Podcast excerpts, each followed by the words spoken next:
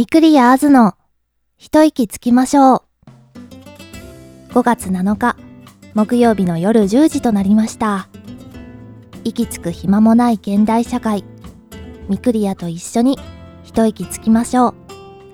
この番組では週替わりのテーマでゆるっとお話ししていきたいと思います。というわけで皆さんこんばんはみくりやです。なんか急に暑くなりましたよね。私はもう半袖を着始めております。まあね羽織物はね着たりするけどね。そしてね数日前からアイスティー始めました。ってな感じでアイスティーを始めました。あの去年の夏にめちゃめちゃバズったアエラドットの記事なんですけどフランス人マダムに教えてもらった世界一美味しいアイスティーの作り方。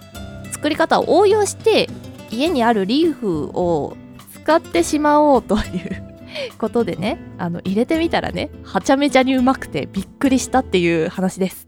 あのこの入れ方がなんで美味しいかっていうと氷で一気に冷やしたりしないんですね。ちょっとずつ粗熱取ってからあの冷やすっていう方法をとっているからなのか渋みが全然出ないんですよ。だからねすっごいすっきりしててごくごく飲めちゃうっていうのがあの このね作り方なのでぜひね麦茶入る前にちょっと久々アイスティーでも入れてみようかしらみたいな 方はぜひねこの生地を参考に作ってみてください。とっても美味しくておすすめです。さてさて、えー第1週目のテーマは気になるカルチャートピックスです。えー今回はですね先週に続いて5年前ぐらいの話をしてみようかなと思います。毎年10月から11月にかけてドイツのミュンヘンではビールのお祭りオクトーバーフェストっていうのをやってるんですよね。なんか本当かなって思うんですけど600万人が来場して700万リットル？本当かな？のビールを飲み干すとかなんか調べたら書いてあったんですけどほんすすごいよね。全然想像できない。そう。でそのオクトーバーフェストって日本でもまあなんか取り入れてやってるんですよね。で私大学生の時に就活の合間かな？オクトーバーフェストのバイトをしてたことがあってそうえっとねゴールデンウィークがお台場秋が横浜。テナントのお店で、まあ、呼び込みをしてみたりとかレジ売ったりとかサーバーでビールついでお渡しするとかねそういう感じの短期バイトをしてました。はい。ですごく好きなんですよ。あのオクトーバーフェストがね。ということで今回は押さえておきたいオクフェスのいろはをお伝えしていきたいと思います。まず一つ目がねあの事前準備っていうかね。あのこれちゃんと下調べしといた方がいいよっていう話です。はい。例えばあの入場料がかかるかからない問題とかね。あと席あるの？ないの？とかね。なんか荷物預けれるの？預けられないの？とかね。そう、そんな感じで、あの結構ね、確認しておいた方がいい。あの結構主催団体によって仕様が違いますね。そう例えばにその入場料だと日比谷はかからないけど横浜はかかるとかね。そんな感じで。そう。それね多分さかかる場合だとなんか一定かかったらちょっとチエってなるから。そう心構えをしていった方がいいかなと思います。続いて2つ目がビールの買い方ですね。これがオクフェスのこうちょっと特殊なところです。あのーこの催しはですねビールジョッキの預かり金っていうのが発生するんですよ。デポジットですね。まあ大体1000円だと思います。なので最初に買うときはビールそのもののお金に加えて1000円とかその預かり金がかかってくるのですんげえ高く感じるんですよね。1杯1800円とかねするんですよ。高いな。であのそのビールをね飲み終わってそのジョッキを返す時その時にジョッキが破損していなければ預かり金の1000円が返ってくる仕組みになってるんですね。これ勘違いされる方意外にいるんですけどその、まあ、1杯目ね、まあ、A のお店で買って次 B のお店のビール飲みたいなって時にあのいきなり B に行って大丈夫なんですよ。その A に1回返して B に行くんじゃなくて B に A のジョッキを持って行って大丈夫ですはいこれねお店の間でジョッキをやり取りしてるのでもちろん継ぎ足されるわけでもなく B のお店のジョッキに入れてもらえますからね。はい。安心してください。そしてねこれなんとなく感づいた方いらっしゃると思うんですけど割れてると1000円返してもらえないんですね。はい。その時の酔っ払いめっちゃ注意。めっちゃねすごい不満だよね。いやだってさでも明らかに割れてんだもん。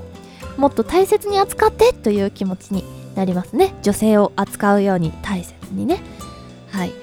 ちなみに気に入ってねこのジョッキを持って帰られる方も意外にいます。これも OK まあね1000円のグラスって言ったら結構高い気もするんですけどまあ思い出にね飾ってみたりとか入れ物にしてみたりとかね。まあ例えばなんかシュパーテンとかバルシュタイナーとか陶器のあのジョッキのお店とかだとなんか意外に持って帰られる方多いみたいですね。はい。そして3つ目歌って踊れ。これがね私オクフェスの醍醐味だと思ってるんですけどあの1日にね45回かなドイツから楽団が来てで演奏してくれるんですけどこれがめちゃめちゃ楽しくてぜひあの行かれた時はですねなんか恥ずかしがらずに一緒に踊ってみてください。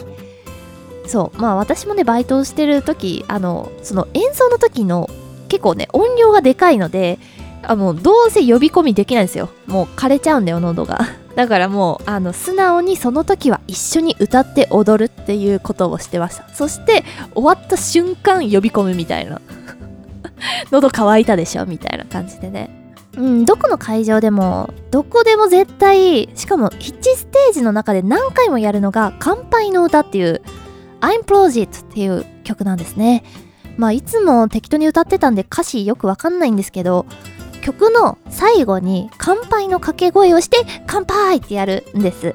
それが eins, zwei, drei, super, prost っていう掛け声です。1、2、3、飲め、乾杯みたいな意味だった気がする。で、プローストっていうのが乾杯っていう意味で、これで周りの知らない人とも一緒に乾杯をするんですけど、ここで注意なのが思いっきりガッシャンしないこと。これが結構いるんですよなんかプローストって言った瞬間ガチャンみたいな音するみたいなねあみたいな1000円が消えていく音みたいなでこれねあのー、乾杯のコツとしては、えー、ジョッキの底のねガラスの厚い部分があるのでそこを優しく合わせるのがおすすめです。という感じでねすごく楽しいイベントなのでビールが好きな人はもちろんなんですけど普段そんなにビールを飲まないよっていう方もねぜひ行ってみてほしいイベントです。そうあのねビール飲まないよっていう人こそ行ってみてほしいかな。本当にいろんな種類があるしあのお店の人に聞きながらね好きなビールを見つけていってほしいかなと思います。なんか飲み比べセット的なね売り方もしてることが多いです。もしかしたらこうピルスナー的なねラガー系のビールは苦手なだけでバイゼンとかエールっぽいビールはいけるとかね。あとドイツのビールっていうのは日本のビールとも違うしアメリカ系のビールとも違うのでまた一つ試す価値があるんじゃないかなと思います。私もねまあそんなにドイツビール飲んだことがあるわけではないんですけどそのバイトしてたお店のヴァイツェン白ビールなんですけどヴァイツェンを飲んでいやほんまにバナナっぽい匂いするなと思ってびっくりした覚えがあります。今回はオクトーバーフェスト楽しいなという話でした。でここまで語っといてなんなんですけどあの一緒に行く人がいなくてですねあの客として全然行けてないんですよ。なのでまた開催できる日が来たらね行ってみたいと思います。個人的にはねもうガチであの民族以上のディアンドルを着て飲みに行きたいんですよ。そうバイトさその着れると思ってバイトしたのに着れなかったからさすげえ着たいの。ねえまあめっちゃ浮くと思うんだけどね。来週はアズリングルメのコーナーです。それではまた次回お会いいたしましょう。バイバーイ。